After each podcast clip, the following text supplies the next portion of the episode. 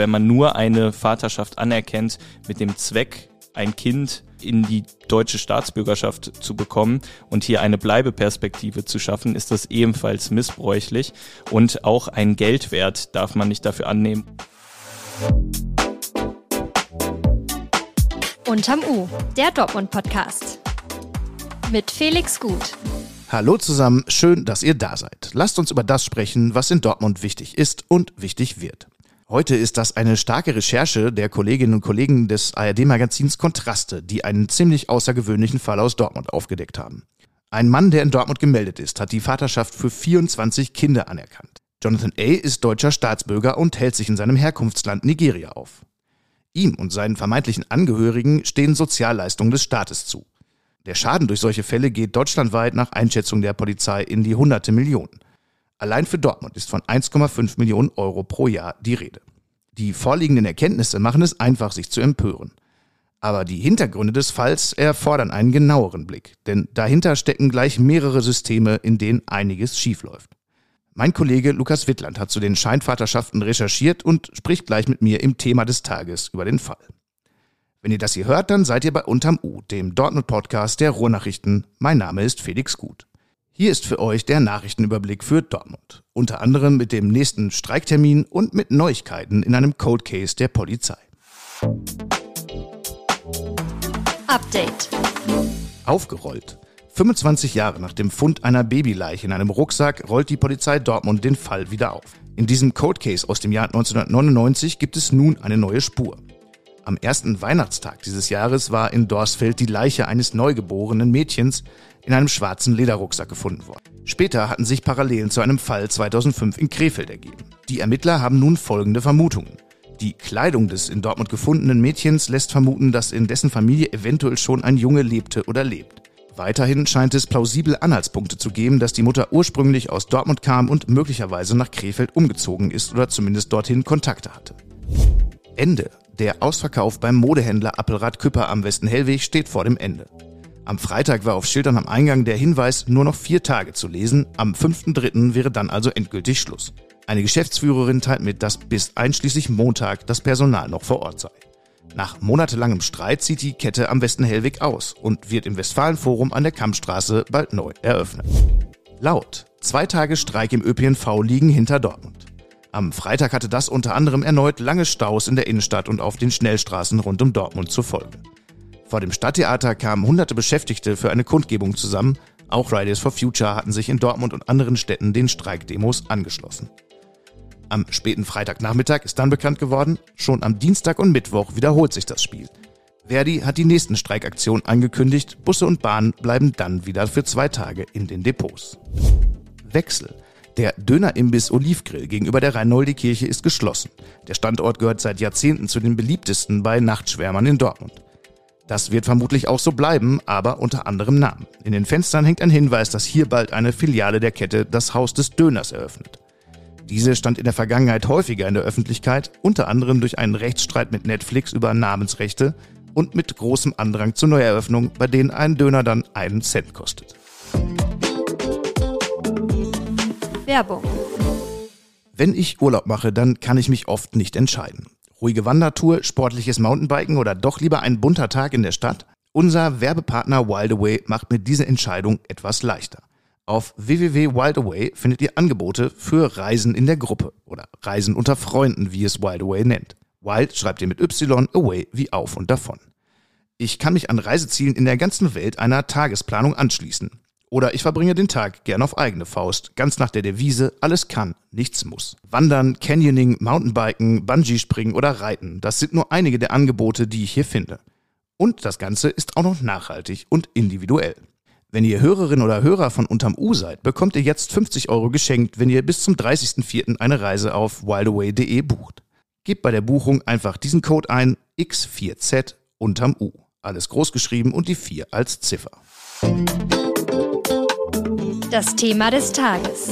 Diese Geschichte klingt fast wie ausgedacht, ist sie aber nicht nach allem, was wir bisher wissen.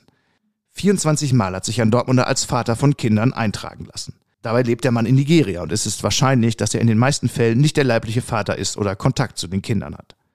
Diese sogenannten Ankerkinder sind vielmehr ein Weg, um staatliche Unterstützung zu kassieren. Der finanzielle Schaden für das Sozialsystem ist immens und der moralische Schaden erst recht. Gemeinsam mit meinem Kollegen Lukas Wittland blicke ich jetzt auf diesen Fall, der aus mehreren Gründen sozialen Sprengstoff bietet. Der Fall ist ja seit einigen Tagen Thema in vielen Medien. Lass uns trotzdem für diejenigen, die nicht so drin sind, mal von vorne starten. Womit haben wir es hier genau zu tun?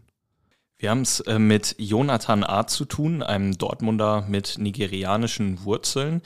Ähm, vielleicht einigen jetzt auch schon untergekommen unter dem Namen Mr. Cash Money. Äh, so bezeichnet er sich im Internet. Es gibt tatsächlich Videos, wo er buchstäblich mit Geld um sich wirft. Ähm, er zeigt sich mit teuren Autos ähm, in Nigeria.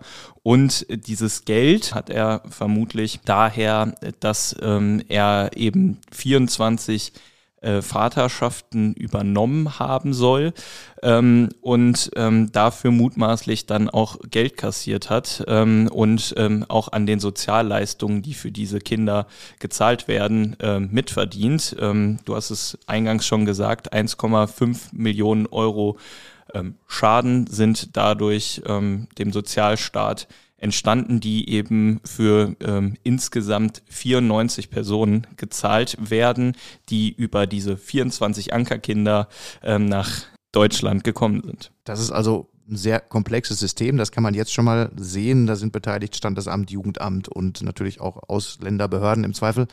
Äh, da gehen wir später nochmal so ein bisschen tiefer rein. Zuerst stelle ich mir aber mal die Frage, warum hat das denn niemand überprüft, ob der Mann wirklich mit diesen Kindern Kontakt hat oder deren Vater ist? Ja, das ist, glaube ich, die große Frage, äh, die man sich äh, da stellt. Denn es gab durchaus Anhaltspunkte dafür. Also in Dortmund saß Jonathan A. wohl immer wieder bei dem gleichen Sachbearbeiter, ähm, der auch beim siebten Mal nicht stutzig geworden ist, dass da wieder eine Vaterschaft anerkannt äh, worden ist.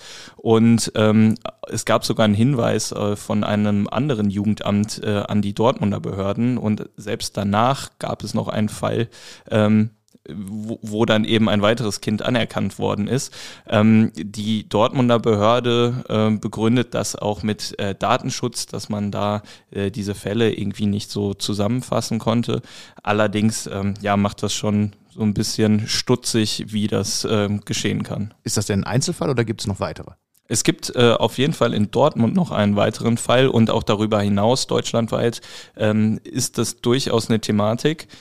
Aber in Dortmund äh, gibt es noch einen weiteren Mann, der äh, 20 Vaterschaften übernommen haben soll. Und ähm, das System sieht da eben äh, recht ähnlich aus wie bei Jonathan A. Das heißt, wir reden jetzt hier schon mal über 44 Kinder knapp in Dortmund, wo man nicht genau weiß, wie sind da eigentlich die Verhältnisse und wer kassiert da letztlich welche Sozialleistungen, die ja aus gutem Recht äh, dann Menschen zusteht. Genau, äh, und bei diesen 44 Kindern bleibt es eben nicht, sondern ähm, dadurch, dass sie dann auch äh, deutsche Staatsbürger sind oder hier ein Bleiberecht haben, äh, können sie dann eben auch Familienangehörige noch nachholen, die im Zweifel dann auch wieder ähm, ja, Sozialleistungen auch beziehen. Das heißt, die Vermutung ist, dass dahinter so ein gewisses Geschäft steht. Also das Geld wandert an den Vater und möglicherweise wird es dann verteilt an unterschiedliche Mütter, die dann wiederum zu ihm in einem finanziellen Abhängigkeitsverhältnis auch stehen. Ja, nach allem, was man so weiß und was das ARD-Magazin Kontraste gemeinsam mit dem RBB recherchiert hat, ähm, ist das so das System. Jetzt gibt es zwei übergeordnete Systeme, die man sich genauer anschauen muss, wenn man diese Geschichte verstehen möchte. Da ist zuerst mal das der Anerkennung von Vaterschaft. Wie läuft das denn überhaupt ab? Kann ich jetzt morgen ins Standesamt gehen und sagen, ich erkenne eine Vaterschaft für irgendein Kind an? Ja, das könntest du eigentlich so machen, äh, zumindest wenn du auch eine Mutter dabei hast, denn das ist zwingend notwendig. Das hat mir äh, die Familienrechterin Dorothee Höcker erklärt. Ähm, denn so genau wird da einfach gar nicht nachgefragt. Sie ist selbst auch Notarin und kann auch Vaterschaften ähm, beglaubigen. Allerdings, wenn da eine Frau, offensichtlich die Mutter und ähm, dann auch ähm, ein Mann daneben sitzen und dann sagen, ähm, ich möchte hier als rechtlicher Vater eingetragen werden, dann fragt da keiner großartig nach, sagt sie. Das heißt, das ist auch etwas, was das Jugendamt im Zweifel gar nicht darf.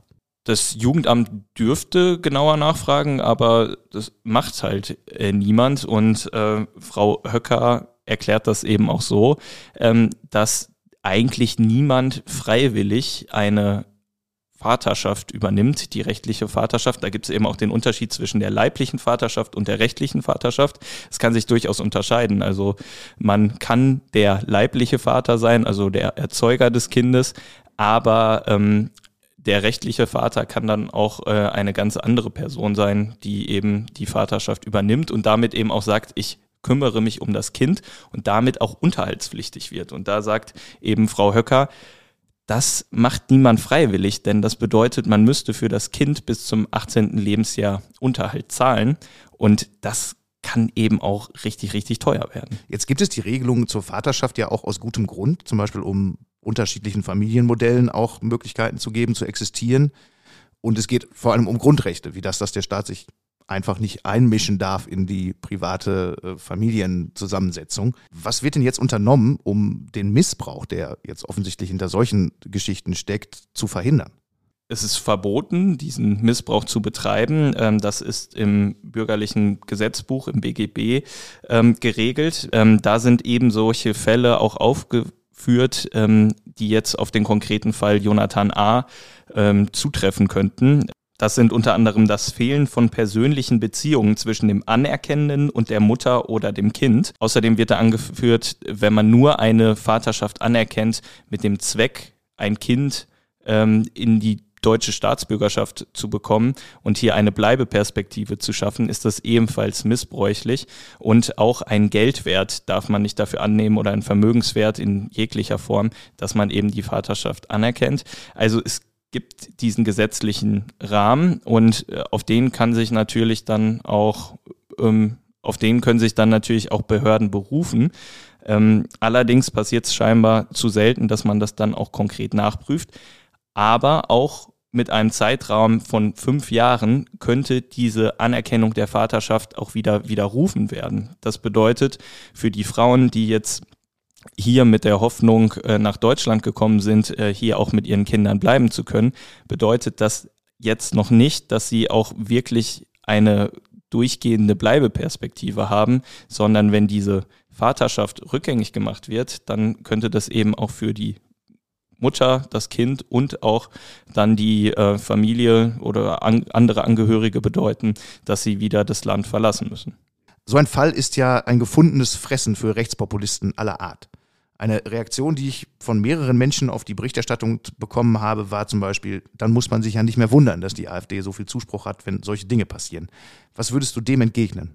Ja, zum einen muss man natürlich sagen, das ist ja ein großes Problem des Rechtspopulismus und Rechtsextremismus, dass die Handlungen einzelner Personen auf ganze Gruppen dann übertragen werden. Also ähm, dass es sich dabei mutmaßlich um eine verbrecherische Absicht, um einen Betrug gehandelt hat, darüber müssen wir nicht diskutieren und das kann man blöd finden, das finden genug Leute blöd, ähm, weil ja, man sich damit eben auch ähm, ja auf Kosten anderer äh, an Steuergeldern bedient äh, und äh, da seinen eigenen Vorteil rauszieht. Also ähm,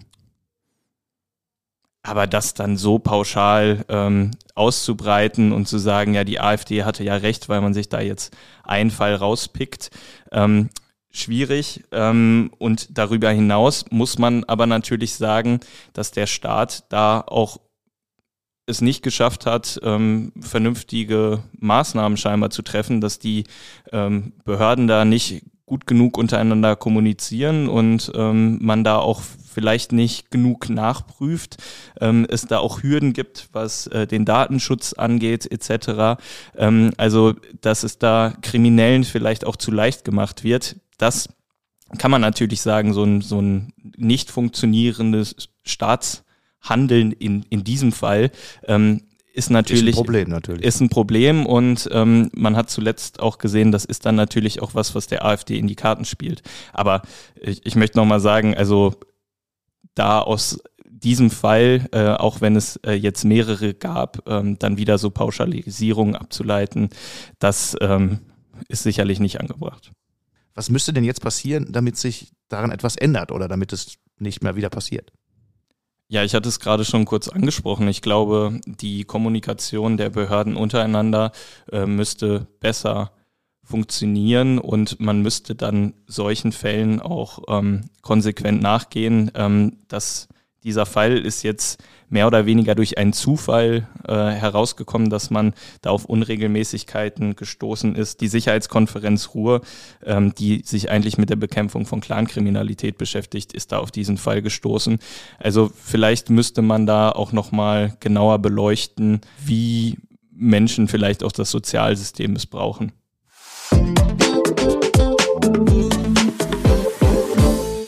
So, und jetzt seid ihr dran. Sagt uns eure Meinung zu diesem Thema in einer Sprachnachricht über WhatsApp an die Nummer 0151 152 88444. Denkt dran, bleibt sachlich und bleibt menschlich. Für Hass und Hetze ist bei Unterm U kein Platz. Das kann ich euch direkt sagen. Falls ihr sonst noch etwas loswerden wollt, unterm-u.ruhrnachrichten.de ist eure Adresse dafür. Oder ihr schreibt es in die Kommentare. Und wenn wir hier schon beim großen Aufrufen sind, ein Follow und ein Abo für diesen Podcast ist immer eine gute Idee. Für diese Woche war's das mit unterm U. Schaut gerne in die Show Notes für alles Wichtige zur heutigen Folge. Kommt gut durch das Wochenende, passt aufeinander auf und alles Gute.